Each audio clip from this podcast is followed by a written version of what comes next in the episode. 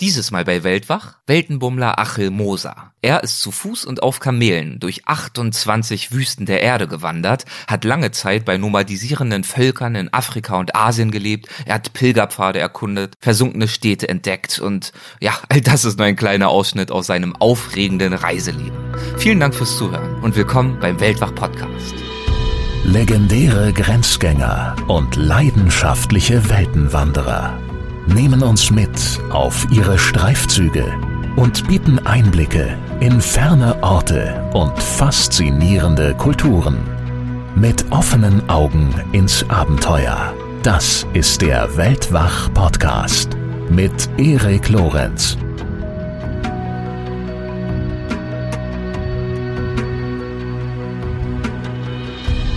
Ich wollte andere Lebensformen kennenlernen. Und wenn die eines Tages nicht mehr da sind und vom Wind verweht werden, ich finde das total gruselig, weil das macht auch unsere Welt einfach so, so schön und so bunt weil ich glaube, wir brauchen die Natur auch nicht nur als Produktionsfläche, wir brauchen die Natur unbedingt und vor allem für unsere Seele. Und wir wissen alle, wenn wir in Wälder an einem Fluss entlang spazieren, dann macht diese Natur was mit uns. Wir werden ruhiger, gelassener, wenn wir uns darauf einlassen, gucken hinten, links und rechts. Und dann fragt man sich natürlich, ist das vermeintlich Kleine nicht vielleicht gerade das Wichtige, was uns sehr viel mehr zu uns selbst führt? Ein Leben des Reisens kann müde machen. Insbesondere wenn man einen Flug über diverse Zeitzonen hinter sich hat. Das weiß mein heutiger Gesprächspartner Achel Moser, das weiß ich aus eigener Erfahrung, das wissen die meisten Reisenden und das weiß auch unser Sponsor Brain Effect. Deshalb hat der Anbieter hochwertiger Nahrungsergänzungsmittel zum Beispiel das Produkt Anti-Jetlag im Programm. Das ist ein Paket, das sowohl die aktivierenden Awake als auch die einschlafunterstützenden Sleep-Kapseln enthält. Mehr Infos zu diesem Produkt und zu vielen anderen gibt es auf Brain braineffect.com. Und Hörerinnen und Hörer von Weltwach erhalten auf ihre Bestellung nach wie vor 20% Rabatt. Dazu müsst ihr im Bezahlprozess einfach den Gutscheincode Weltwach20 eingeben. Weltwach als Wort, 20 als Ziffer, ohne Leerzeichen dazwischen. Weltwach 20. Bevor es jetzt gleich mit Achel Moser weitergeht, habe ich noch eine kleine Überraschung für euch, und zwar mal wieder ein Gruß von Michael Martin, ganz frisch von seiner aktuellen Weltreise für sein neues Projekt Terra. Momentan befindet er sich in Indonesien und dort hat er vor wenigen Tagen den Vulkan Ichen erkundet. Und ich weiß nicht, ob ich das richtig ausspreche. Genau genommen ist das ein ganzer Vulkankomplex. Er liegt auf der Insel Java und seine Besonderheit ist das säurehaltige, türkisfarbene Wasser und seine heftig dampfenden Solfaltara. Das sieht wirklich beeindruckend aus. Wie genau, das seht ihr auf einigen Bildern im Beitrag zu dieser Folge auf weltwach.de, die Michael mir über WhatsApp live am Rande des Kraters rübergeschickt hat. Aber hören wir doch mal rein. Ich stehe hier am Kratersee des Itchen-Vulkans. Aus Fumarolen dringt Schwefeldioxiddampf extrem giftig, deswegen habe ich eine Gasmaske auf, die ich mal kurz runter mache. Jetzt versteht man mich besser. Also bin hier am Ichen-Vulkan in Ostjava in Indonesien am Kratersee in 2000 Meter Höhe.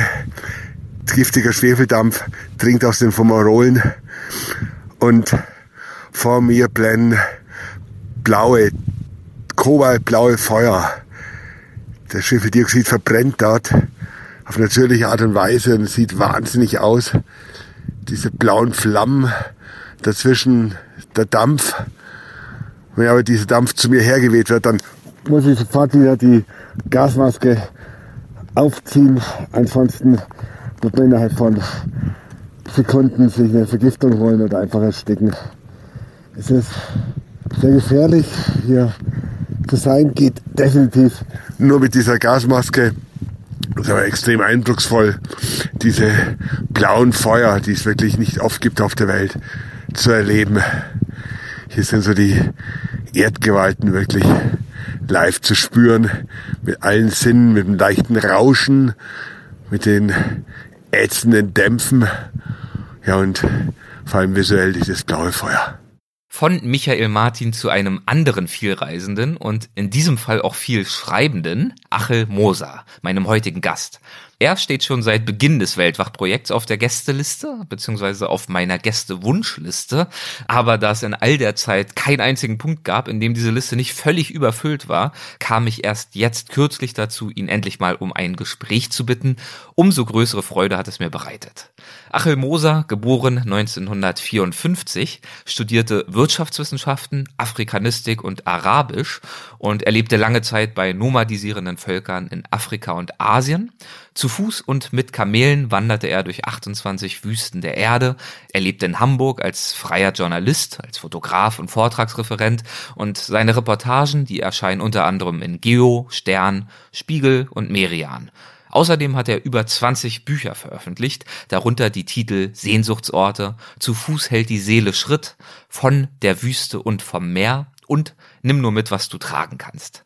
Und nun viel Spaß bei unserem Gespräch. Hallo Achel, herzlich willkommen bei Weltwach. Es freut mich sehr, dass du dabei bist. Hallo, Tag. Vor vielen Jahren, da hast du während einer längeren Wanderung durch Chinas Wüste Gobi einen Satz in dein Notizbuch geschrieben. Begeisterung und Leidenschaft fragt nicht nach Sinn und Zweck. Inwiefern hast du dich in deinem bisherigen Leben nach diesem Satz gerichtet? Was bedeutet dir dieser Satz? Ja, ab und zu im Leben hat man ja mal Glück, auch wenn man relativ viele Bücher schreibt. Aber es gibt so manche Sätze, wenige, ähm, wo man dann selber sagt, ja Mensch, das ist es. Und das ist zum Beispiel ein Satz, also den du auch gerade so angedeutet hast, Begeisterung und Leidenschaft fragt nicht nach Sinn und Zweck. Ich, ich verlängere ihn jetzt nochmal, man macht das, was einem das Herz oder das Bauchgefühl ja so vorsagt, solange die Gesundheit noch mitspielt. Ja, das war irgendwie ein Satz, den sage ich zum Beispiel auch seit Jahren nach all unseren Veranstaltungen, wenn wir so unterwegs sind auf Lesungen oder Multivisionsshows. Und seltsamerweise, also im positiven Sinne finde ich das ganz toll, ist dieser Satz bei vielen Menschen, vor allem bei Frauen stelle ich immer wieder fest, die kommen dann nachher so an den Tisch und fragen und sind besonders von den Leuten ganz angetan, über die Worte Bege oder ja über die Worte Begeisterung und Leidenschaft. Das projizieren sie zuweilen auch auf ihr Leben, auf ihre Partnerschaften und so.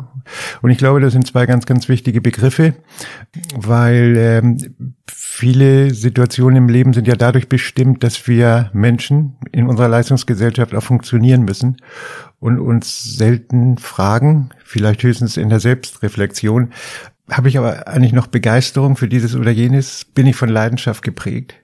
Und äh, da das Leben ja nun mal leider Gottes endlich ist, glaube ich, dass das ganz, ganz wichtige Fragen sind, äh, wo wir uns zuweilen auch, egal in welcher Lebenssituation wir uns befinden, auch unbedingt nach Begeisterung und Leidenschaft ausrichten sollen. Ich glaube, dann ist man auf einem richtigen Weg, um auch sich selber ganz doll nahe zu kommen. Und sich dabei nicht aufhalten lassen vom vermeintlichen Sinn oder vom vermeintlichen Zweck als erste Prämisse. Ja, also hinsichtlich des äh, Sinnes, was du gerade ansprichst, ähm, was von außen auf uns suggeriert wird, sondern sich selber zuweilen immer mal fragen, was ist so mein Sinn, wohin soll es eigentlich gehen und nicht immer nur das annehmen, was unsere Gesellschaft der westlichen Welt so vorgibt. Das erinnert mich auch an einen Satz, den hat mir Reinhold Messner im Interview gesagt. Ich würde ihn gerne mal zitieren. Ich habe ihn nochmal rausgesucht.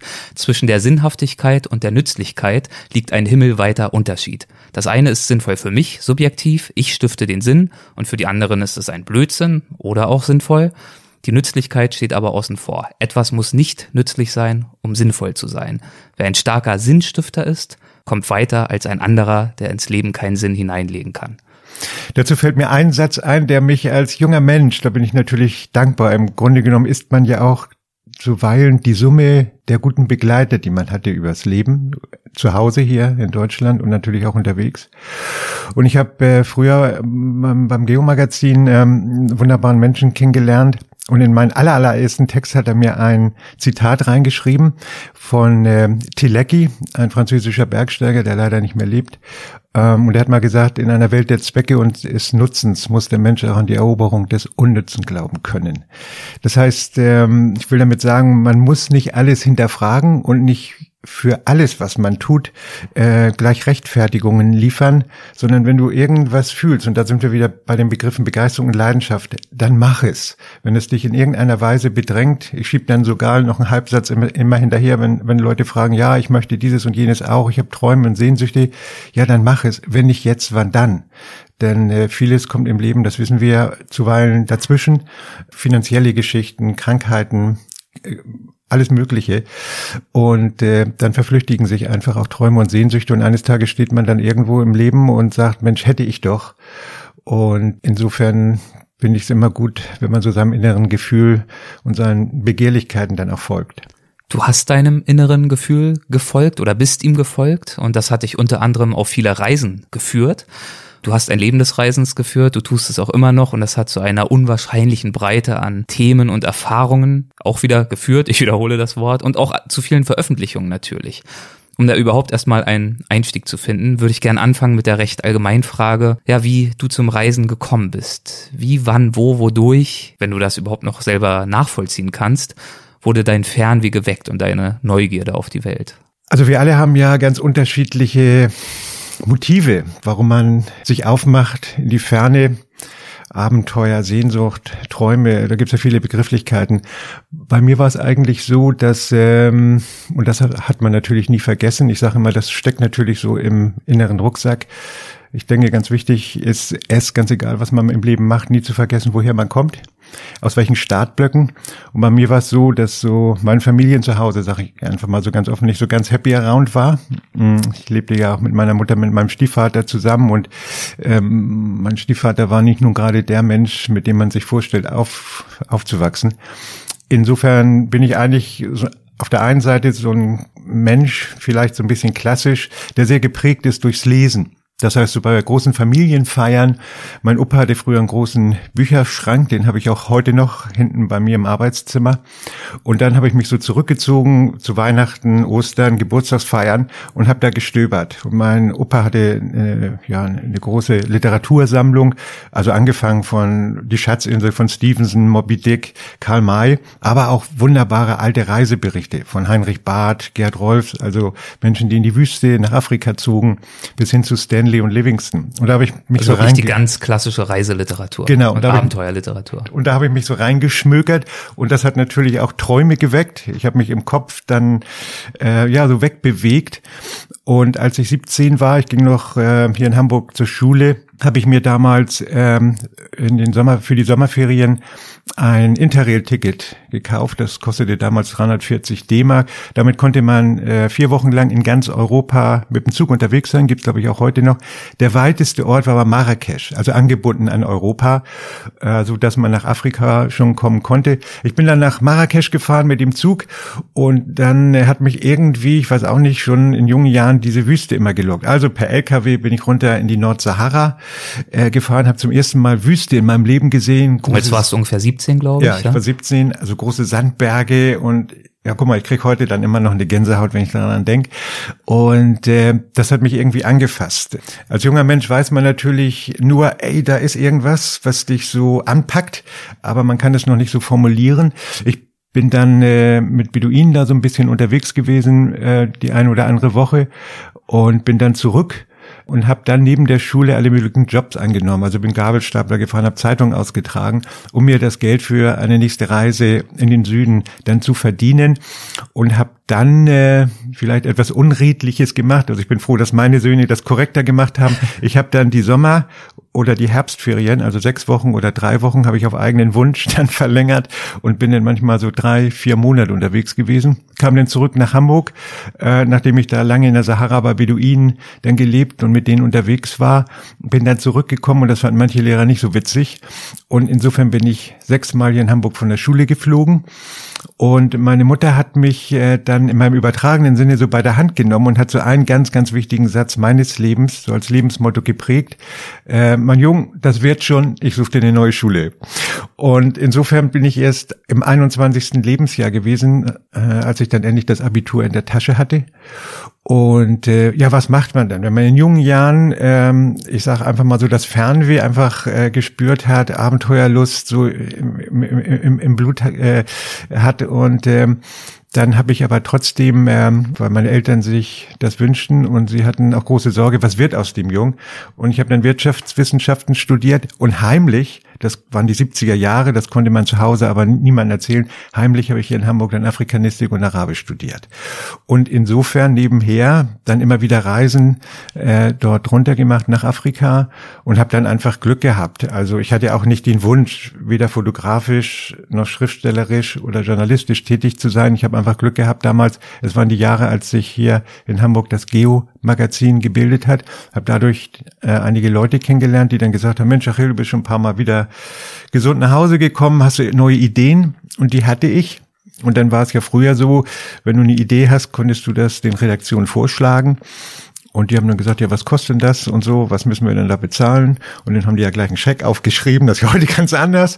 Und ja, und so habe ich dann äh, äh, ja mein Reiseleben begonnen und habe dann so auch die erste Geschichte, das war in Kenia, so eine Flussfahrt ähm, und eine Bergbesteigung, äh, den Suam Turkwell haben wir damals zu zweit mit einem Freund, äh, Christopher Landerer, ein Schweizer Fotograf, den ich kennengelernt habe, der war in einer ähnlichen Lebenssituation wie ich. Und die Geschichte haben wir dann gemacht und da ist dann äh, die erste große Reportage daraus entstanden fürs Geomagazin damals.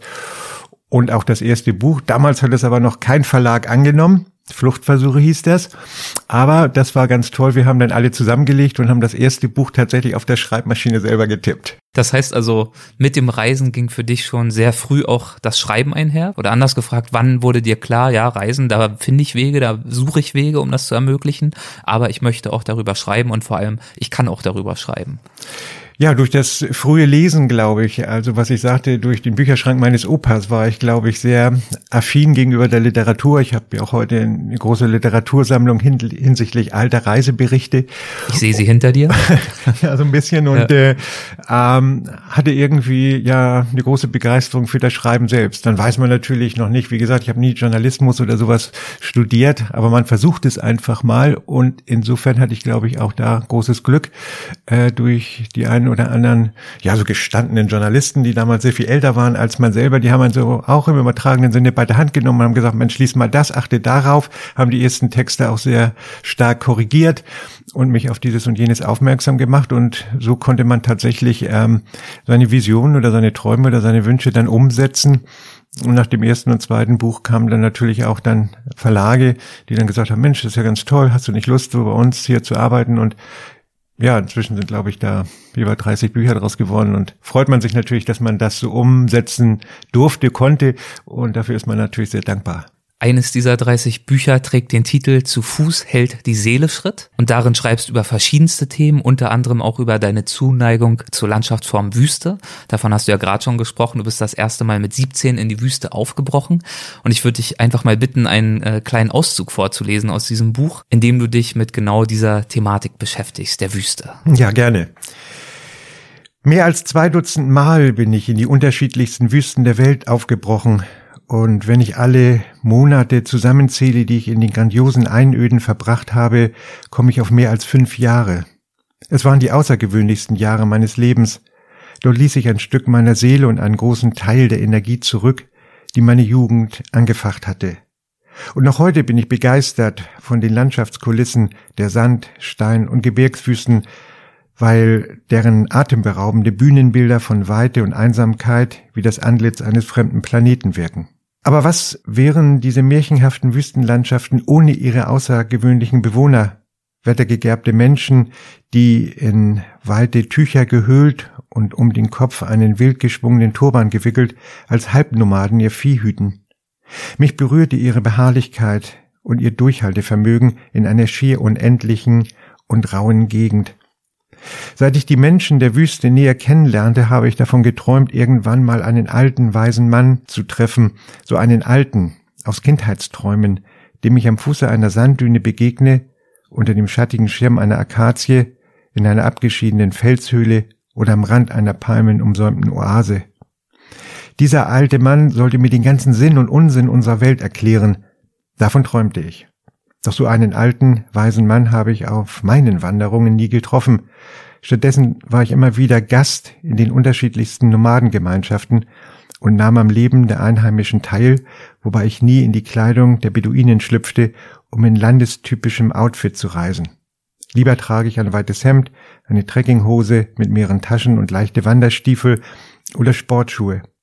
Nur den Tackelmust, den Wüstenturban, benutzte ich auf allen meinen Wüstenwanderungen. Ein vier bis sechs Meter langes Tuch, das man um den Kopf wickelt, zum Schutz vor Sonne, Sand und Staub. Zum Faszinosum des Wüstenlebens zählte für mich von Anfang an der Verzicht. Ich fühlte mich regelrecht angefasst von der Genügsamkeit der Nomaden, egal in welcher Einöde ich unterwegs war, ob bei den Beduinen im Oman oder in der ägyptischen Sinai-Wüste, bei den Tuareg in der Sahara, bei den Turkaner in der kenianischen Kaisut-Wüste oder bei den Uiguren in der Wüste Gobi. Überall lernte ich, auf Dinge zu verzichten, die in unserem übertechnisierten Zivilisationsalltag vollkommen selbstverständlich sind. Computer, Handy, Fernsehen, Kühlschrank, Auto.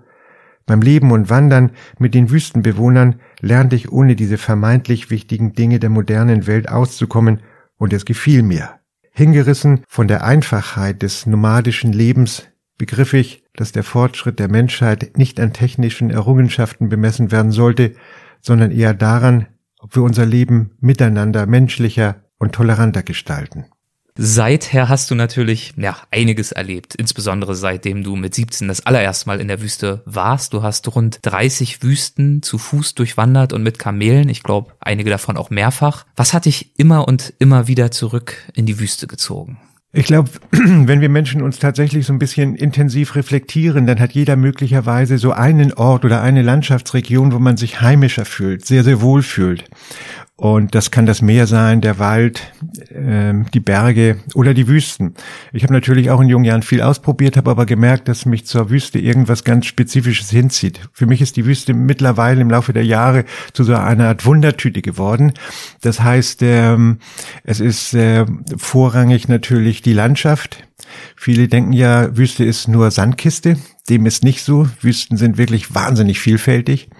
Sand ist allein ein Thema, weil wenn du nur die Sahara nimmst, der Sand in Marokko ist völlig anders auf der gegenüberliegenden Seite in Ägypten, manchmal sehr fein, pulverig, aber da will ich gar nicht so in die Tiefe gehen. Darüber hinaus hat mich äh, an den Wüsten immer fasziniert die Abgeschiedenheit, die Stille dort, die, die man dort spürt. Ähm, dann ist es dieses ähm, Kontemplative auch, man ist sehr auf sich selbst bezogen, was für viele Menschen nicht einfach ist. Auch ich habe natürlich viel erlebt, nicht nur Positives. Man, man ist sich selbst dann ausgesetzt. Du kannst ja nicht verschwinden aus der Wüste, wenn du, wenn du weit weg bist, sondern du bist sehr konzentriert auf dich selber. Und dann kommen manchmal Gefühle aus dir heraus, die manchmal auch nicht so schön sind. Das in den Griff zu kriegen, sich so kennenzulernen, hat mich immer fasziniert. Darüber hinaus natürlich abends in der Nacht, wenn man so sein kleines Zelt aufbaut, dieser faszinierende Sternenhimmel, das ist absolut grandios.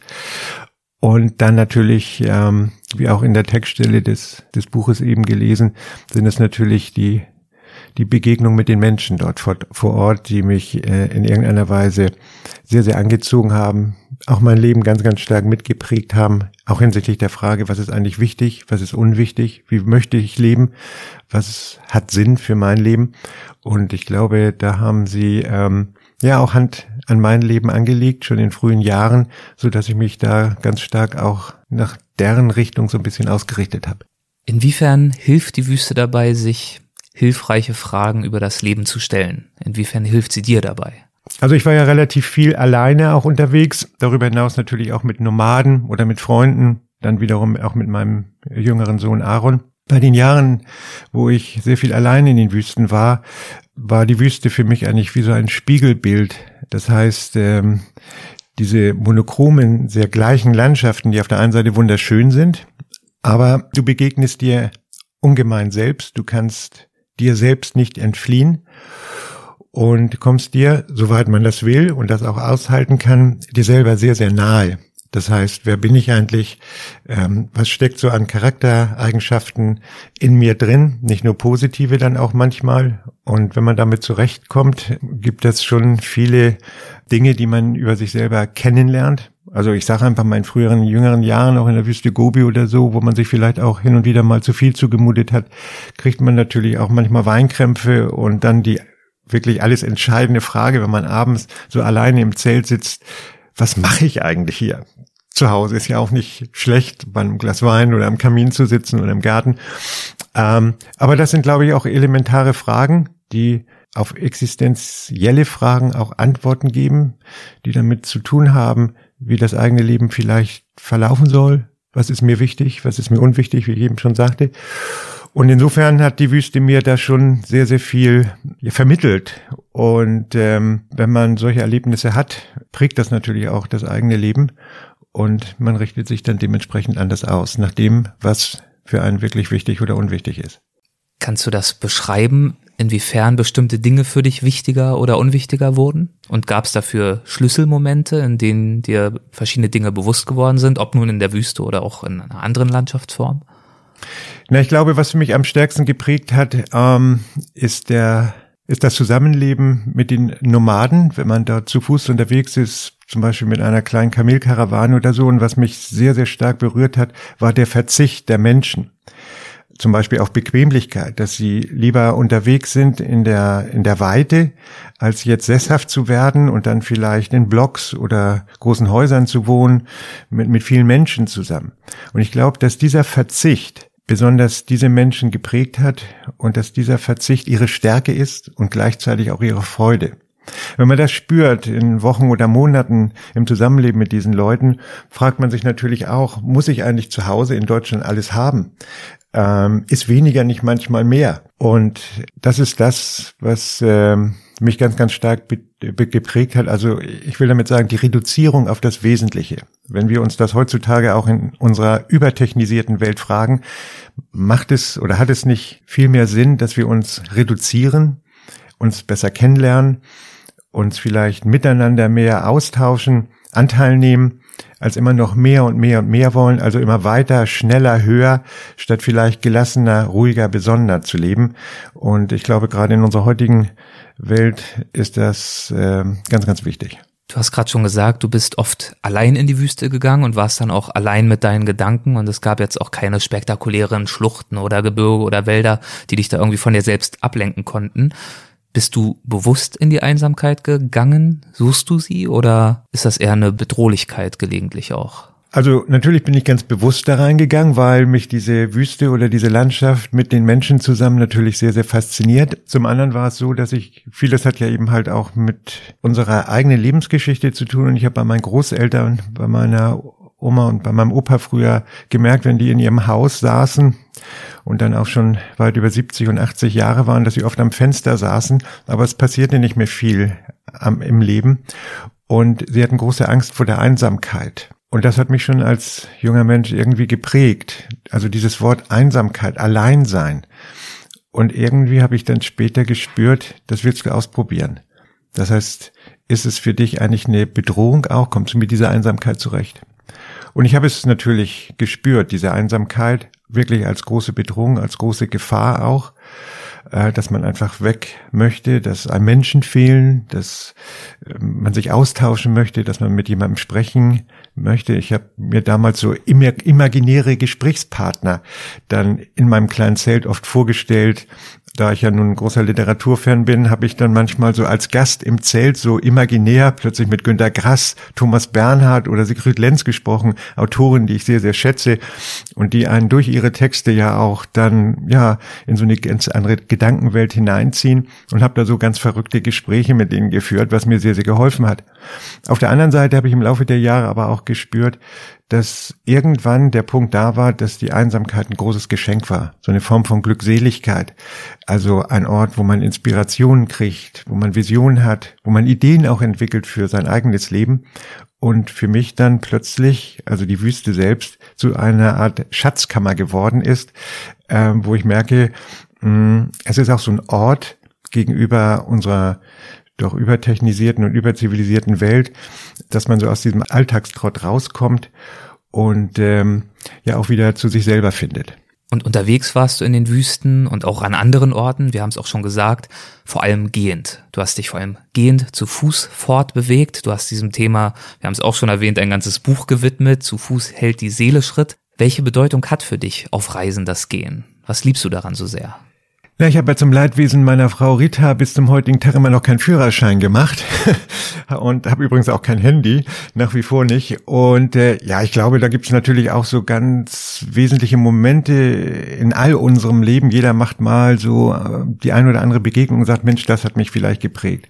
Und ich war in jungen Jahren in, in Kenia und Tansania unterwegs, habe bei den afrikanischen Volksstämmen der Turkana im Norden Kenias und auch bei den Maasai in Kenia und Tansania lange Monate gelebt. Und wenn zum Beispiel die Turkana längere Zeit mit ihren Viehwanderungen oder Karawanen von einem Ort zum anderen reisen, blieben sie kurz vor ihrem Ziel stehen, machten nochmal Halt, ich habe dann vorher durch Professoren, die ich kennengelernt hatte, habe ich so ein bisschen Turkana-Sprache oder die Maasai-Sprache gelernt, so dass man sich so ein bisschen radebrechend verständigen konnte. Und die haben mir dann erzählt, sie machen noch mal Halt, damit bevor sie ihr Ziel erreichen, ihre Seele sie einholt. Und darüber hinaus ist dann für mich natürlich so dieser Satz entstanden, zu Fuß hält die Seele Schritt. Und dieses Gehen und Wandern ist für mich, es ist ja das humane Tempo, wir gehen ja eigentlich alle aber ist für mich etwas ganz Besonderes geworden. Mm, ich glaube sogar, dass das Gehen selbst für mich so eine Art Sinnbild unseres Lebens geworden ist. Das heißt, man ist ja unterwegs in unterschiedlichen Landschaften und geht hoch oder runter, auf und ab, nimmt manchmal Schwierigkeiten unterwegs dann in Angriff. Und das ist für mich so ein Sinnbild des Lebens. Auch im Leben selbst haben wir ja alle Probleme und Schwierigkeiten zu lösen. Und insofern ist für mich das Gehen so ein Symbol dafür für das Leben selbst. Und es ist auch eine, so schreibst du in einem deiner Bücher, eine wunderbare Kontrasterfahrung zum digitalisierten Alltag. Und an anderer Stelle bezeichnest du es als Urform des bewussten Erlebens. Ja, absolut. Und zum anderen äh, darf man eins nicht vergessen, wenn man Freude und Spaß am Wandern, am Gehen hat, geht man dann irgendwann auch so, also bei mir ist es jedenfalls so, durch so, so, so eine Art Denklandschaft. Das heißt, ich bin so ein Mensch, ich kann dann irgendwo nach einer bestimmten Strecke, ähm, kann ich alles rundherum um mich an Problematiken oder Sorgen, die einen sonst so im Alltag bewegen, vergessen. Und dann mache ich Gedankengänge. Das heißt, ich gehe dann zwar durch eine Landschaft und nehme dieses und jenes natürlich auch auf, aber ich gehe auch durch meine Gedanken, kann hin und her bewegen und das ist ähm, schon ziemlich klasse, ja. Aber dieses in Gedanken sich hin und her bewegen, das geht ja theoretisch auch hier auf deinem Sessel am Lagerfeuer. Warum ist das beim Gehen besonders leicht oder intensiv? Ich glaube, in jüngeren Jahren habe ich auch ähm, sehr viel mehr darunter, ich würde ja vielleicht sogar gelitten, diese diese großen Möglichkeiten der Ablenkung, die wir in unserer Zivilisation oder in unserer westlichen Gesellschaft haben.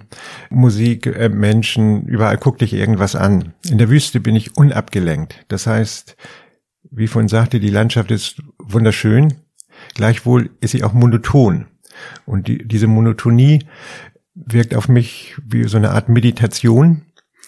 Und durch diese Form des rhythmischen und gleichförmigen Unterwegsseins beim Schritte machen, ja, mache ich eben halt auch Gedankengänge ganz anderer Art, als ich sie wirklich zu Hause habe. Und das hat mich immer wieder erstaunt. Aber das muss ich einfach so akzeptieren für mein Leben. Und das ist auch eine Form von, von Befreiung und auch von Befruchtung, sage ich einfach mal, dass viele neue Gedanken, die ich zu Hause wirklich im Alltag nicht habe, unterwegs habe, die dann irgendwie natürlich, die nehme ich mit nach Hause und mein Leben in irgendeiner Weise auch dann für neue Projekte, für neue Ideen, ja, so eine Art Gestaltung annehmen. Und funktioniert das nur beim Gehen in der Wüste? Nein, im Laufe der Jahre hat mich natürlich dann auch anderes interessiert. Ähm, auch ähm, mit meinem Sohn zusammen habe ich ja dann viele Wanderungen gemacht in Schottland, in Spanien. Ich mag es auch gerne äh, unterwegs sein, so auf literarischen Spuren, so auf den Spuren von Don Quixote in Spanien oder in Schottland unterwegs zu sein, auf den Spuren von Sir Walter Scott, der große Romane geschrieben hat, wie Ivanhoe oder Rob Roy und so. Also in ganz anderen Landschaften unterwegs zu sein. Ähm, insofern muss ich sagen, im Laufe der Jahre habe ich eigentlich gemerkt, dass es eigentlich egal ist, wo ich gehe. Also ich kann hier in Hamburg auch rund um die Alster gehen und mache inzwischen die gleichen Erfahrungen, die mir sonst eigentlich nur die Wüste gegeben hat. Und Aber braucht es Natur? Braucht es ja. Wildnis? In irgendeiner Form? Natur braucht es auf alle Fälle. Also wenn ich jetzt durch die Stadt gehe, äh, die da ja mit hunderten tausend von Menschen voll ist und Autolärm und so, da kann ich mich nicht so einfinden und, und zu mir finden. Das ist nicht möglich. Äh, weil ich glaube, wir brauchen die Natur auch nicht nur als Produktionsfläche, wir brauchen die Natur unbedingt und vor allem für unsere Seele. Und wir wissen alle, wenn wir in Wälder an einem Fluss entlang spazieren, das muss nicht die Wüste sein, aber in der Natur unterwegs sind, dann macht diese Natur was mit uns. Wir werden ruhiger, gelassener, wenn wir uns darauf einlassen, gucken hin, links und rechts. Wir nehmen auch die kleinen Dinge, die vermeintlich kleinen Dinge sind ja manchmal unglaublich wichtig. Ich sage einfach mal jetzt so auch, auch Blumen oder in der Wüste ganz, ganz kleine Steine oder irgendwelche besonderen Strukturen oder Formen. Und dann fragt man sich natürlich, ist das vermeintlich Kleine nicht vielleicht gerade das Wichtige, ähm, was äh, uns sehr viel mehr zu uns selbst führt. Wie geht's dir, wenn du längere Zeit nicht wandern kannst, gehen kannst in Natur oder wenn du es mal nicht könntest, was vermutest du, wie es dir gehen würde? Naja, ich habe in meinen Alltag das ja so eingebaut, auch hier, hier in Hamburg, wenn man ja so seinen ganz gewohnten Tagesablauf hat, ähm, dann habe ich das aber ganz normal so eingebaut, dass wenn ich Termine habe ähm, in Redaktionen oder Verlagen oder so, dann fahre ich, ich fahre unheimlich viel mit dem Fahrrad, bin auch zu Fuß unterwegs auch das, wenn man längere Gespräche hat, dann ist es so, wenn du vier, fünf, sechs Kilometer schon vorher gehst und ich nehme mir die Zeit dazu, dann macht man auch hier Gedankengänge. Ich suche mir dann so meine Wege um dann nicht so an großen Straßen vorbeizugehen, sondern dort, wo vielleicht dann mehr Bäume stehen, wo es ein bisschen grüner ist oder so.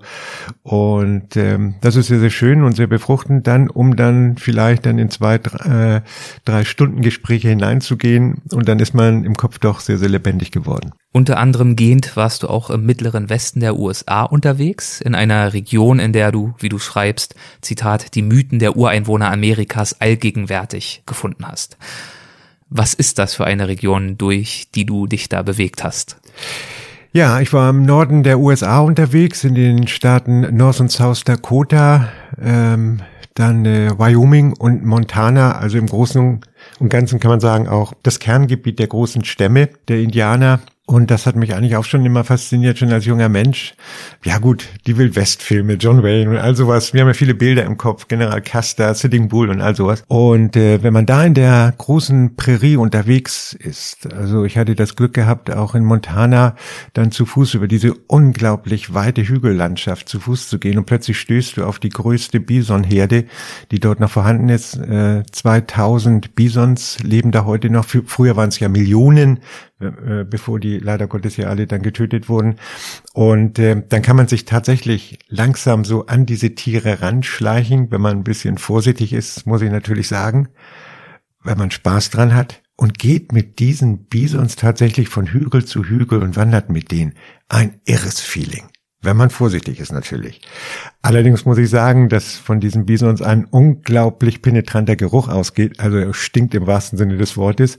Äh, das spürt man natürlich später dann auch noch an der Kleidung. Man muss wirklich die Kleidung dann irgendwo waschen, weil das hängt wirklich drin, dieser Geruch. Aber du bist der Natur und diesen Tieren und vielleicht auch der Vergangenheit so nahe. Also auch diese ganzen Bilder, die dann im Kopf ablaufen, so mit Trappern, wie die Indianer früher unterwegs waren, ähm, im, im, mit diesen Tieren. Und wenn, was war ja für die Indianer was ganz Besonderes, diese Tierwanderungen, die sie ja auch brauchten, dann um, um leben zu können. Das ist schon etwas ganz Besonderes, äh, wenn man in dieser Landschaft zu Fuß unterwegs ist. Also auch da spürt man natürlich diese gewaltigen Ausdehnungen, was Weite eigentlich mit dir macht. Also ich habe Weite ja immer als etwas ganz, ganz Besonderes empfunden. Also für mich ist es ja auch, ich spreche dann so gerne auch vom, vom Glück der Weite, weil es einfach Gefühle freilegt in dieser großen, weiten äh, Landschaft unterwegs zu sein, während wir in den Großstädten, auch hier in Hamburg, ja, ist also alles sehr eng geworden mit Hochhäusern und so und das ist nur eine ganz andere Welt, die man da plötzlich dann vor sich ausgebreitet sieht, das ähm, ist schon große Klasse. Du warst auch in den Black Hills unterwegs. Das ist ein besonders geschichtsträchtiges Gebirge. Ich kenne es vor allem auch äh, aus den Büchern Lieselotte Welskopf-Henrichs. Ich weiß nicht, ob sie dir was sagt. Da mhm. habe ich die Biografie mal geschrieben vor ein paar Jahren.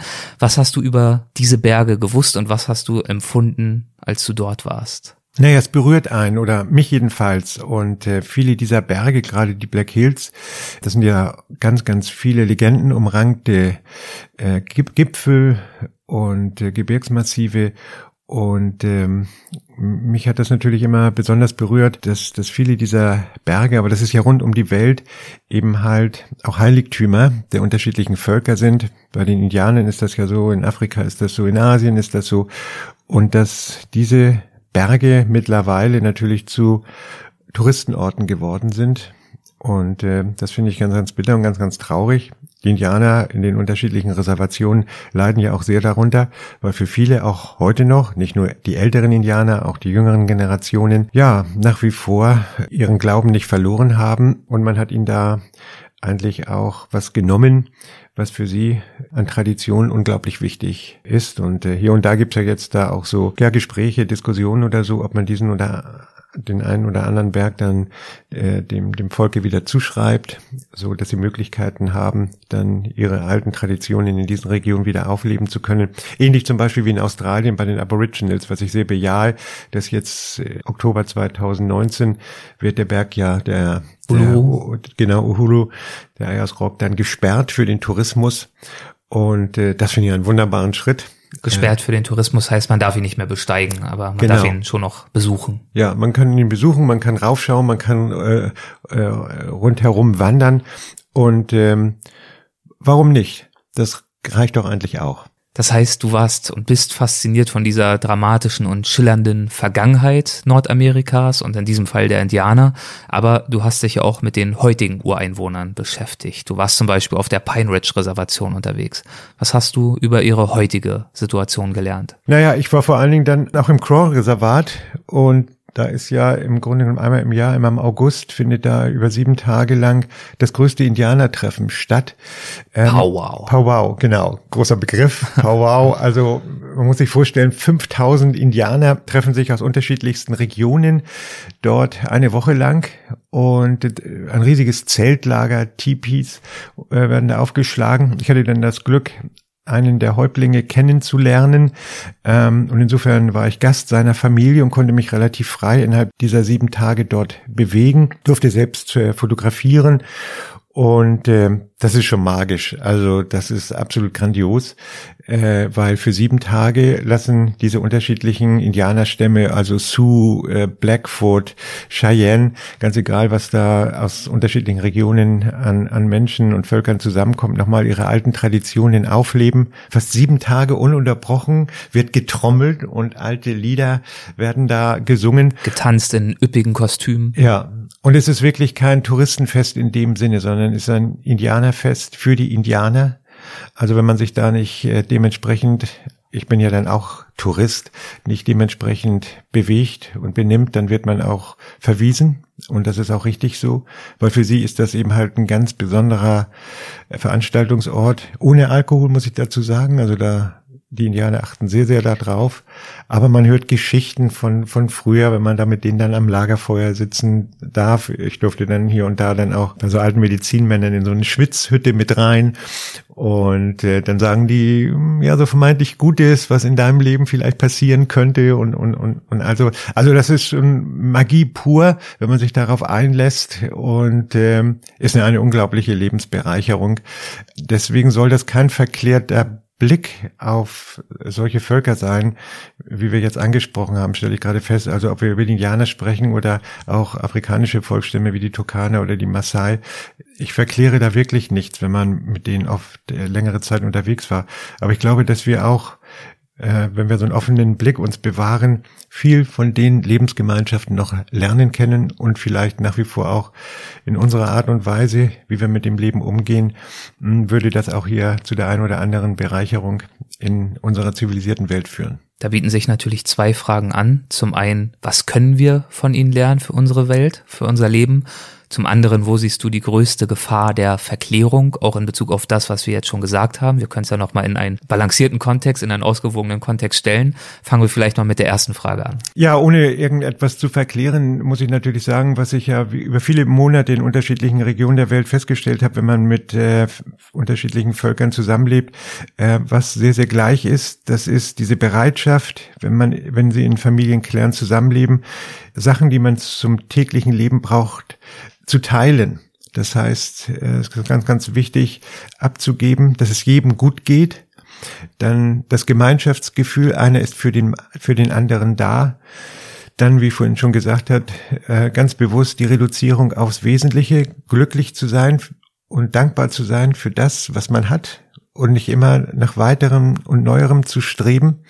Der Naturbegriff ist natürlich ganz, ganz wichtig. Das heißt, dieses Leben, ob es die Indianer sind oder afrikanische Volksstämme oder auch in Asien, die Uiguren, Wüste Gobi oder so, so eins zu werden mit der Natur. Das heißt also, ich richte mich als Mensch nach den Vorgegebenheiten der Natur aus und lege nicht überall Hand an, sondern akzeptiere auch, wenn Sturm und Regen ist und versuche da dementsprechend vernünftig mit umzugehen. Und solche Sachen sind schon ganz, ganz toll wichtig, die wir natürlich hier und da ähm, in unserer zivilisierten Welt manchmal so ein bisschen außer Acht lassen. Also wenn ich durch manche Großstädte Deutschlands gehe, muss ich ja manchmal suchen, um dann grüne Stellen zu finden. Das, das ist ja schon, vieles wird so dicht zugebaut, dass da überhaupt gar keine Bäume oder Büsche mehr Platz haben. Oder und auch diese Akzeptanz, was du gesagt hast, von Sturm und Regen und Gewitter. Ich denke jetzt nur daran, wie bei uns immer geklagt wird, wenn es ein bisschen zu heiß ist, wenn es ein bisschen zu kalt ist, dann ist es wieder grau, dann gibt's wieder andere, die meckern. Richtig. Also auch dieses Bewusstsein, dass das Wetter etwas ist, dem wir nun mal ausgesetzt sind und ja schon sehr, sehr wenig. Also wir sitzen ja die ganze Zeit in irgendwelchen Betongemäuern und dass dort die Akzeptanz und auch der Umgang viel relaxter und viel natürlicher ist. Ja, absolut. Und das äh, entschwindet ja manchmal so aus unserem täglichen Alltagsleben, dass wir das immer und fast ausschließlich, äh, gerade was du angesprochen hast, Sturm, Regen und all solche Sachen, so als Bedrohung auch empfinden, Gewitter und all solche Geschichten. Und dem ist natürlich nicht so. Bei, bei vielen ähm, Naturvölkern ist es einfach so, dass die das sehr, sehr viel mehr akzeptieren, das so hinnehmen, ähm, irgendetwas Positives daraus ziehen und äh, das hat sich mehr und mehr bei uns verflüchtigt. Das finde ich sehr, sehr schade. Und hier und da dann einfach gedanklich einfach da mal anzudocken und zu sagen, Mensch, was gibt mir eigentlich die Natur beim Unterwegssein, wie wir vorhin auch gesprochen haben? So eine Wanderung durch Wald und Wiese oder so, ähm, tut es mir eigentlich innerlich auch gut. Und nicht nur durch die Stadt shoppen zu gehen oder so. Und, und ähm, ich glaube, das ist äh, in der heutigen Zeit nicht unwichtig. Und gleichzeitig, wenn wir beim Thema Verklärung bleiben, ist es ja auch ein Klischee, ein Stück weit zumindest, diesen Naturvölkern diese ständige Liebe zur Natur zu unterschreiben, zu unterstellen und auch bei den Indianern immer davon zu sprechen, sie waren eins mit der Natur. Wo ist da die Wahrheit? Wo liegt da der Kern? Also es ist ja durchaus auch so, dass ich denke an laotische Völker dort in den Bergregenwäldern, die sind naturverbunden, weil sie ein Stück weit, ja, natürlich auch in ihren Traditionen verwurzelt sind. Zum anderen, weil sie aber auch den Weg in die Moderne noch nicht gefunden haben, aber sie suchen ihn durchaus. Oder anders formuliert, es ist zum Teil auch einfach nur ein Zeichen von Armut. Ich glaube, die Wahrheit läge da drin, wenn man die unterschiedlichen Völker fragen würde, wie sie leben möchten dass hier und da natürlich auch so, sagen, äh, so Sachen dazu kommen wie, wie Hunger und, und medizinische Versorgung, also Krankheiten und so. Das ist ja eine Selbstverständlichkeit, ähm, dass das gegeben sein muss. Aber wenn sie sich ernähren können, wenn sie medizinisch in irgendeiner Weise auch unterstützt werden und wenn sie dann von sich aus sagen, wir möchten aber gerne so weiterleben, äh, wie unsere Väter oder Großväter, wie es die Tradition vorgibt, dann sollte man ihnen die Möglichkeit geben und da nicht Hand anzulegen. Ich war ja vor einigen Monaten jetzt gerade wieder bei den Massai Maasai äh, längere Zeit und ähm, ich war tief beeindruckt, wenn ich überlege, dass ich vor 40 Jahren zum ersten Mal bei den Maasai war und im Laufe von 40 Jahren hat sich natürlich in gewisser Weise schon was verändert. Aber, und das ist das Erstaunliche, wir waren mit vielen, vielen Maasais längere Zeit unterwegs und haben viele, viele ich sag mal, wunderbare Gespräche auch geführt. Die sind so stolz, Maasai zu sein. Und sie sehen das Pendeln zwischen der Tradition und der Moderne einige Massais haben natürlich auch Handys und wenn wir sprachen, klingelt dann unter ihrem roten Umhang dann plötzlich das Handy und so. und Sammy, einer unserer Guides, ein junger Mann, so Anfang 30, sagte, ah, it's all globalization, ja. Also die haben das schon voll drauf, was da so abläuft. Gleichwohl sind sie aber der Familie unglaublich verbunden. Das heißt, sie sagen dann auch so Sachen, wenn Vater oder Mutter rufen und sie brauchen Hilfe oder so, ganz egal, was sie machen, sie fahren dahin und sind da. Familie ist das Wichtigste und stolz, ein Maasai zu sein. Und heutzutage hat sich das ja auch bei uns in Deutschland so entwickelt, wir dürfen ja kaum noch sagen, dass wir stolz sind, Deutscher zu sein. Dann werden wir gleich in so eine Ecke gestellt. Das heißt, das Wort Stolz ist mit einem ganz komischen äh, Klang behaftet im Augenblick. Und das beeindruckt mich schon, dass Menschen stolz darauf sind, zu irgendwas zu, hören, zu gehören, zu einer Gruppe von Menschen und im Sinne dessen sie ihre Traditionen dann auch pflegen. Natürlich dann vielleicht angedockt durch die zivilisatorische Hilfe an Medizin und eine gewisse Form von Technik. Aber wir waren in Dörfern, die völlig abgeschieden sind, wo auch im Augenblick zum Glück kein Tourismus hinkommt. Und wir haben junge Männer wie Frauen kennengelernt, die noch nie weiter als 20 Kilometer von ihrem Dorf entfernt waren. Das kennen sie gar nicht. Und wenn du siehst, wie die lachen, sich freuen, das brauchen die gar nicht, ja.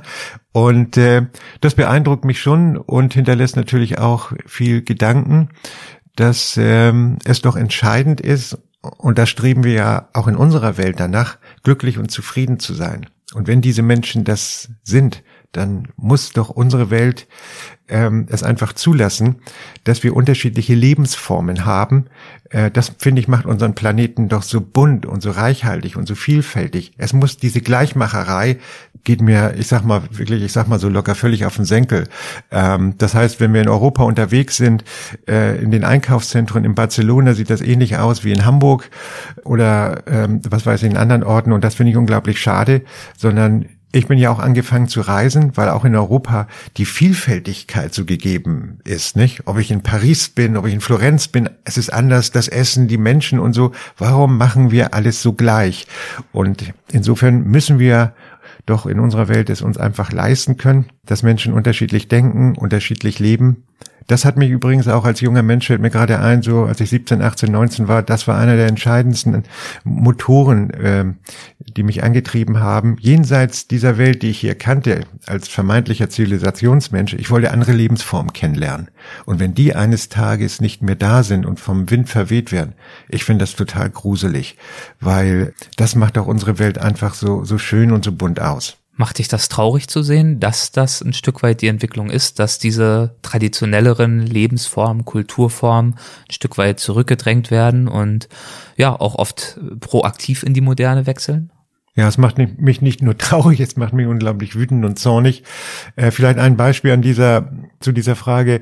Ähm, gerade von, bei den Maasai, was ich eben angesprochen habe, habe ich dann in einem dieser sehr, sehr abgeschiedenen Dörfer, der Schief äh, dieses Familienclans führte uns dann zu einem kleinen Haus, ganz einfach, schlicht.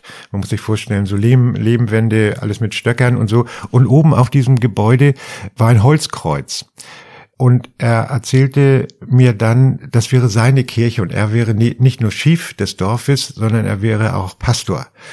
Und hat uns dann plötzlich so von Maria und Josef und Jesus erzählt. Also alles, was mit dem katholischen Glauben zu tun hat.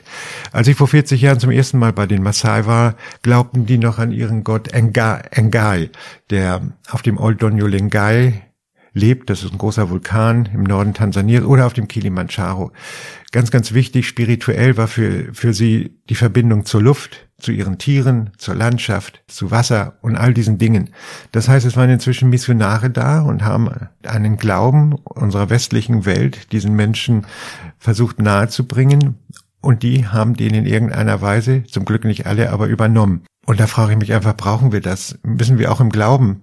Also ich bin nach wie vor auch äh, evangelisch erzogen, ich bin nach wie vor in der Kirche, ich bin nach wie vor gläubig, ich habe viele Reisen in den Wüsten auch gemacht, auf den Spuren von allen möglichen Heiligen, auf der Bibel, bin durch die Wüste Sinai gezogen, auf den Spuren der Bibel. Aber das ist mein Weg und ich finde, wie jemand glaubt auf der Welt, das muss ihm doch selbst vorbehalten sein und das sollte man nicht anderen Menschen so aufoktroyieren und äh, das macht mich manchmal schon ganz schön böse. Mit böse, da soll man eigentlich nicht enden als Thema, aber wir sind auch noch nicht ganz durch mit der ersten Folge. Zum Abschluss würde ich gern noch zu einer Rubrik kommen, die haben wir gelegentlich dabei. Das sind die Assoziationen. Du hast so schöne Begriffe in einigen deiner Bücher verwendet, dass ich gern dir einfach ein paar Begriffe geben würde und wir schauen, was dir dazu spontan für Gedanken kommen, wenn dir welche kommen sollten. Einen hast du auch schon vorhin verwendet, deswegen überspringe ich ihn. Ich möchte ihn nur noch mal erwähnen. Denklandschaft ist einer dieser Begriffe, ja. die ich sehr schön finde. Aber wir probieren es vielleicht mal mit ein paar anderen. Entdeckerfreude. Naja, Dinge plötzlich zu entdecken, die mir Freude machen. Also darum geht es nicht um die Entdeckung jetzt wie früher aus der Historie heraus ähm, Landschaften oder Berge zu besteigen oder zu entdecken, die noch kein Mensch gesehen hat, sondern unterwegs sein, um für sich selber auch die kleinen Dinge der Welt zu entdecken. Das kann man übrigens auch direkt vor der Haustür und muss da gar nicht in die weite Ferne schweifen, sondern einfach mal dort, wo man wohnt, durch, durch Straßen zu gehen und hier und da einfach mal gucken oder in Nachbarsgarten und entdeckt irgendwas. Und man freut sich daran. Das meine ich mit Entdeckerfreude. Sehnsucht. Ja, Sehnsucht ist ja, ich glaube, für viele Menschen so ein Gefühlsriese das heißt, äh, ich glaube, wir haben alle in irgendeiner Weise Sehnsüchte, die immer ausgerichtet sind nach dem Leben, was wir gerade führen. Das heißt, ähm, wenn ich wenig zu essen und zu trinken habe und es mir schlecht geht, dann habe ich ganz andere Sehnsüchte.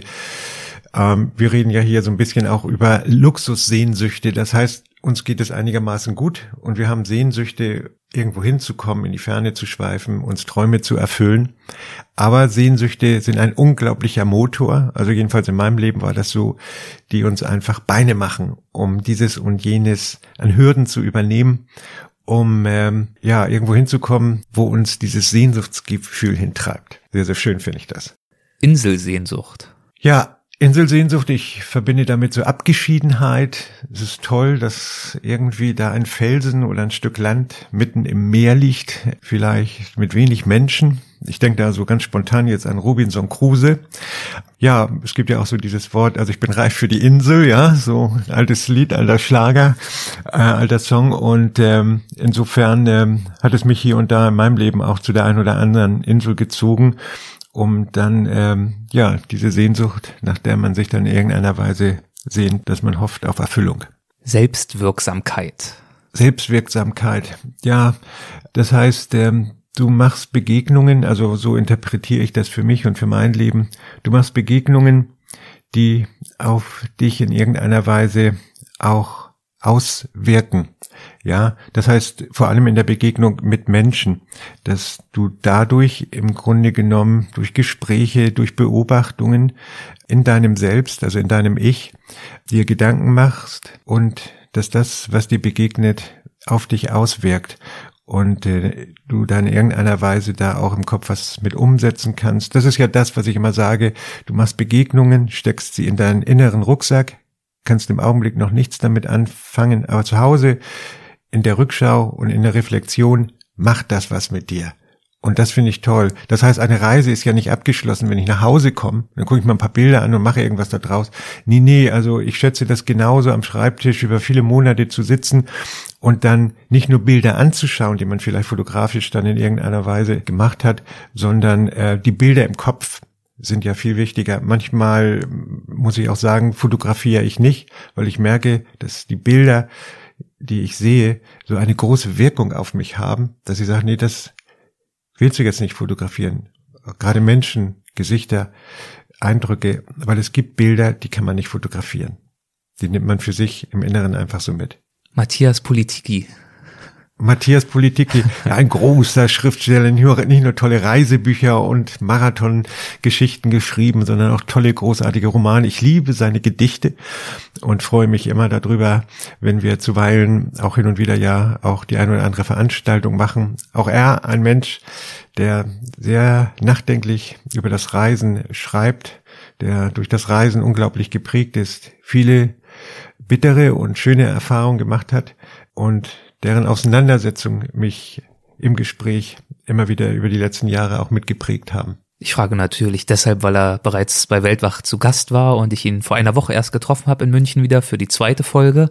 Und du warst ja mit ihm auch schon gelegentlich unterwegs, zum Beispiel auch im Harz. Wie war das denn? Wie war es mit ihm unterwegs zu sein? Zwei Schriftsteller unter sich. Ja, wir sind ja die Grenze, die eben, den ehemaligen Grenzstreifen abgelaufen zwischen der damaligen DDR und der BRD vor fünf Jahren. Ja, toll war es in irgendeiner Weise. Oder ich, ich, ich stelle mal eine speziellere Frage, aber bevor ich sage, noch mal kurz zur Einordnung für die Hörerinnen und Hörer. Matthias Politiki war schon vor längerer Zeit dabei äh, zu seinem Buch Schrecklich schön und weit und wild, warum wir reisen und was wir dabei denken. Und das zweite Gespräch, ich weiß nicht, ob es zu diesem Zeitpunkt, wo ihr das jetzt hört, schon erschienen ist oder noch nicht, aber es dreht sich ums Taj Mahal und seine Indienleidenschaft. So, dann wisst ihr auch, wovon wir jetzt sprechen. Also wie ist es denn, wenn ihr zu zweit unterwegs seid? Tauscht ihr euch zum Beispiel beim Erleben gelegentlich schon über Möglichkeiten aus, das dann auch literarisch zu verarbeiten? Ist das direkt so ein kreativer Austausch oder blendet ihr das erstmal aus und ihr erlebt einfach nur? Also der Austausch findet eigentlich dann erst später statt, sondern wir sind dann einfach unterwegs und jeder hat so seinen Blick auf das ein oder andere. Bei Matthias ist es so, dass er auch einen sehr kritischen Blick hat, vielleicht sehr, sehr viel kritischer als mein Blick. Ich sehe mehr so das Schöne, das stellen wir auch immer im Gespräch danach fest, wenn wir irgendwo in der Kneipe zusammensitzen oder so. Ich bin, glaube ich, mehr so wie Matthias auch zuweilen sagt, ich bin mehr so der Romantiker, habe aber durch ihn jetzt gelernt, in den letzten Jahren auch mal dahin zu gucken und vor allen Dingen dahin zu gehen, äh, und auch mal darüber zu schreiben. Ja, wo es, wo es ja vielleicht nicht so so nett ist. Und mir fällt da gerade so spontan ein, wenn Matthias ja in Indien auch unterwegs ist, dann geht er ja auch mal auf die Müllberge äh, und, und guckt sich das an, wie die Leute da da leben und damit zurechtkommen. Und äh, das hat äh, mich in irgendeiner Weise natürlich auch angefasst und das ist auch wichtig, kritische Momente beim Unterwegssein festzustellen und äh, das äh, verändert natürlich auch den Blick auf die Welt. So, wir haben es gleich geschafft. Ich würde mal sagen, vorletzter Begriff, 30 Kilo Rucksäcke. Die versuche ich heute nicht mehr zu tragen. Die sind mir wahrlich zu schwer. Aber ähm, man ist natürlich angefangen, in jüngeren Jahren einfach alles in seinen Rucksack reinzuschmeißen, was man möglicherweise braucht. Und je länger man unterwegs ist, dann merkt man einfach, dieses und jenes brauchst du nicht. Auch hier kommen wir jetzt wieder zu dem Begriff Reduzierung aufs Wesentliche. Nimm nur wirklich das mit, was man braucht. Und das gilt ja nicht nur für den Rucksack, sondern im Leben, fürs Leben auch, sondern einfach, also ich überlege mir, was brauche ich wirklich im Leben? Und ähm, das denke ich, kann sich der ein oder andere Reisende oder Nicht-Reisende ja auch überlegen, was brauche ich wirklich oder kann ich hier und da auch mein Leben reduzieren und trotzdem ganz happy around und glücklich leben. Meine Augen fallen auch gerade auf ein Buch in deinem riesigen Bücherschrank direkt hinter dir namens Nimm nur mit, was du tragen kannst von Achel Moser. Passt ja ganz gut. Ja, ich habe mich sehr angesprochen gefühlt von einer Textpassage von dir, die geht wie folgt. Deshalb heißt mein Motto für das Rucksackpacken Nimm nur mit, was du tragen kannst. Eine Erkenntnis, die ich mir aber erst mühsam erlaufen musste. Noch heute amüsiere ich mich, wenn ich daran denke, dass ich in jungen Jahren mit einem 30 Kilo Rucksack nach Ägypten aufbrach. Wahnsinn. Also ich muss ehrlich zugeben, ich kenne das. Ich war damit ich war auch im Sarek in, in Schweden unterwegs, im Nationalpark und an anderen Orten. Und anders als du kann ich immer noch nicht wirklich behaupten, dass ich diese Kunst der Reduktion gemeistert hätte. Da muss ich noch ein bisschen arbeiten. Ja, man hat ja dann zuweilen auch ein bisschen Sorge oder Angst nach dem Motto, man weiß nicht, in welche Situation man kommt. Braucht man vielleicht dieses oder jenes? Also packt man am Anfang doch mehr ein. Aber wenn du, das weißt du ja auch, wenn du länger unterwegs bist und diese und jene Reise einfach schon mal mit dem Rucksack gemacht hast, dann weiß man aus der Erfahrung heraus, nee, das kann ich nach Hause lassen und eine oder zwei Hosen reichen völlig und äh, dann kommt man letztendlich so auf sein Equipment, was man dann doch stark begrenzen kann. Letzter Begriff, ankommen. Ja, ich stutze da jetzt so ein bisschen ankommen. Ich muss jetzt äh, so ein bisschen überlegen. In der augenblicklichen Lebenssituation würde ich für mich sagen, ich bin angekommen, äh, was ich mir niemals so erträumt hätte durch das Reisen als solches. Ich glaube, es gibt so wir sprachen vorhin über Sehnsüchte und Träume, die man sich gerne erfüllen möchte. Und äh, ich bin im Laufe der Jahre, besonders jetzt so im letzten Jahr, sehr dankbar und demütig dafür geworden, dass ich viele, viele Träume äh, und Sehnsüchte mir erfüllen konnte. Das ist nicht immer einfach. Man hatte sehr, sehr gute Begleiter. Und ähm, da ich ja im jetzt äh, vor einigen Monaten ja auch auf den Spuren meines Vaters, meines verstorbenen Vaters unterwegs war bei den Maasai in Tansania und dann zum Kilimanjaro, war das so ein Punkt, wo sich für mich, ich habe meinen leiblichen Vater erst mit 28 kennengelernt durch eine Radiosendung und er rief dann abends an und sagte, äh, Mensch, hey, ich bin dein Vater, möchten wir uns mal kennenlernen? Und ich habe mich immer gefragt, warum ich diese vielen Reisen mache, dieser Umtriebige aus Leidenschaft zu sein. Woher kommt das? Ich dachte immer, vielleicht hätten wir irgendwie so einen Kapitän in der Familie äh, und all sowas. Meine Mutter hat mir nie große Antworten gegeben. Ich wusste nicht, wer mein Vater war. Als ich meinen Vater dann kennenlernte, habe ich das sofort gemerkt ähm, großer Bergsteiger, äh, Matterhorn, alle möglichen Alpengipfel hat er bestiegen. Wir haben tausende von gleichen Büchern, wie man sich bewegt, unabhängig vom Aussehen, die Hände und all sowas. Und vor allen Dingen die Begeisterung und Leidenschaft fürs Reisen. Und ähm, als ich jetzt unterwegs war, auf seinen Spuren, war das für mich so, als wenn sich so ein Kreis geschlossen hat. Und insofern bin ich im Augenblick absolut angekommen. Auch wenn man natürlich weiterreist. Aber das Schöne ist, für mich im Augenblick, man ist total happy around. Ich muss nicht mehr reisen. Es gibt kein Ziel. Manchmal wird man ja an Abenden nach Vorträgen oder so gefragt, Mensch Achil, wo möchten Sie gerne noch mal hin? Gibt es da noch so einen Traum oder so ein Ziel? Nein, es gibt keins mehr muss ich wirklich sagen. Ich reise weiter, weil mich die Begegnungsneugier reizt. Völlig klar. Und ich habe auch jetzt unglaublich viele Ideen und hoffe, dass die Gesundheit noch mitspielt. Aber ich bin dankbar für das, was man sehen durfte. Und mit 65, wow, 65 ist unglaublich. Hätte ich nie gedacht, dass ich das erreiche. Ähm, und die Gesundheit immer noch so toll mitspielt, bin ich wirklich angekommen. Wirklich toll. Vielen, vielen Dank für das Gespräch. Ein ganz kleiner Ausblick. Du hast gesagt, der Kreis hat sich so ein Stück weit geschlossen, jetzt auch durch diese Reise zum Kilimanjaro. Ihr veröffentlicht dazu ein neues Projekt im Herbst ähm, als Buch, als Vortrag und auch als Film. Und wenn alles gut geht, dann äh, werden wir uns dazu dann sicherlich auch nochmal wieder treffen. Da hört man dann mehr von. In der Zwischenzeit wird es aber vorher noch eine weitere Folge mit dir geben. Und zwar zusammen mit deinem Sohn Aaron. Die werden wir jetzt gleich noch aufzeichnen. Wann die erscheint, weiß ich noch nicht, muss man sehen. Aber das schon mal als Ausblick für unsere Hörerinnen und Hörer. Erstmal danke ich dir für das Gespräch. Vielen, Gerne. vielen Dank. Vielen, vielen Dank, sage ich auch. Das war Achel Moser. Ich freue mich darauf, euch in wenigen Wochen dann die zweite Folge mit ihm zu präsentieren. Und ich freue mich auch auf eine weitere Folge mit Lydia Möcklinghoff hinzuweisen. Und zwar bei Weltwach Plus. Lydia Möcklinghoff, die Verhaltensbiologin, die an Ameisenbären forscht, war ja schon mal bei uns zu Gast. In Folge 87 war das. Und sie war gerade wieder mehrere Monate in Brasilien unterwegs, ist ganz frisch zurückgekommen und sie erzählt uns, was sie alles Neues dort erlebt hat. Mit den Ameisenbären, aber auch darüber hinaus. Unter anderem sprechen wir zum Beispiel auch über die Amazonasbrände. Und es ist wirklich eine sehr, sehr witzige halbe Stunde geworden. Die Folge ist jetzt gerade schon veröffentlicht worden. Und wenn ihr Mitglied des Supporters Clubs seid, seid, dann hört unbedingt mal rein. Und wenn ihr noch nicht ganz verstanden habt, wie ihr Zugriff auf die Weltwach Plus Folgen erhalten könnt, dann schreibt mir einfach eine Mail. Ich erkläre es euch. Das ist ganz einfach. Ja, mit Lydia habe ich ja jetzt ein neues Projekt am Laufen und das ist der Geo Podcast für Audible. Den moderieren wir zusammen in Hamburg und das gibt mir natürlich die Gelegenheit von Lydia hier und da immer mal wieder ein Update zu erhalten, wenn sie mal wieder in Brasilien unterwegs war. Ich hoffe, die Folge gefällt euch. Ansonsten macht es gut und bis zum nächsten Mal.